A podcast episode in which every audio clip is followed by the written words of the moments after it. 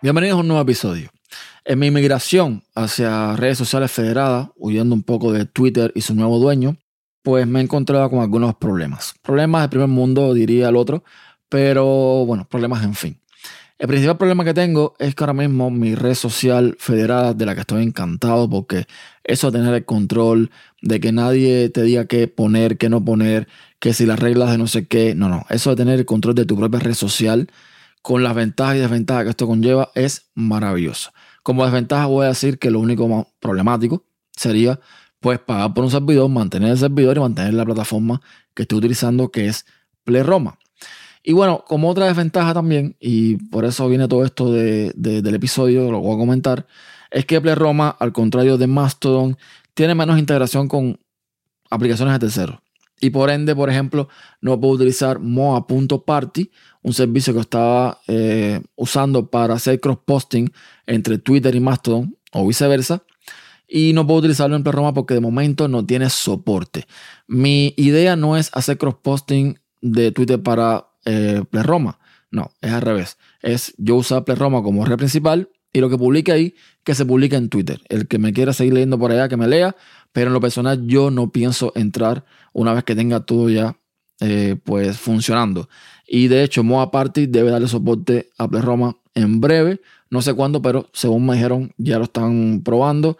Y solo falta por pequeños detalles como aprobación de la comunidad y no sé qué cuento. Bueno, en una de las cosas que estaba trabajando ahora es que escuchando a Pedro Sánchez, que comentó que usaba Zapier, eh, pues decidí también automatizar algunas cosas como lo que es la publicación de los nuevos podcasts en Twitter, que me quedé pensando, ¿por qué esto yo no lo había hecho antes? Sí, yo usaba FTT, lo usé en algún momento, pero bueno, ya después no lo usé más y ahora comento lo de Zapier, decidí probarlo y me parece que mm, es hasta un poco más intuitivo.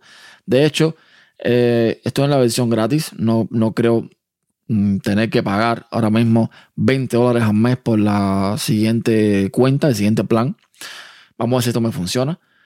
Pero bueno, de momento todo bien. Lo que hice fue simplemente programar Pad de SAP, que es como se le llama a estas automatizaciones, que lo que hace es leer mi RCS y enviar a Twitter, tanto a la cuenta mía personal en esta costa ME, como a la cuenta de como pienso digo.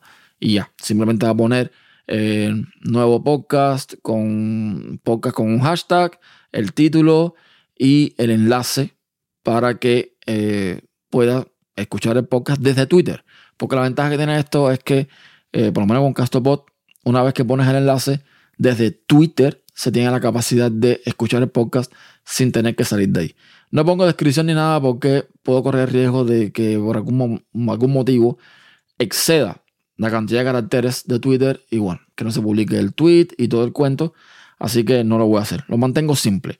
Pero esa parte ya la tengo lista. De hecho, acabo de probar y funciona bien. Ahora lo que tengo que ver es que cuando publique este podcast, si lee todo bien el tema de RCS, si lo configuré acorde a cómo tiene que funcionar. Y si es así, pues felicidades. Ya veremos. Eh, prueba y error es lo que toca. Entonces, nada, quería comentarles eso, de que voy poco a poco automatizando para ir haciendo mi migración hacia la otra plataforma y mudarme de una vez de Twitter, que por el camino que va, pues no me está gustando ni un poquito el ambiente y la gente que están mm, llegando nuevamente y los que están llegando en busca de crear caos y desorden y en fin, en fin.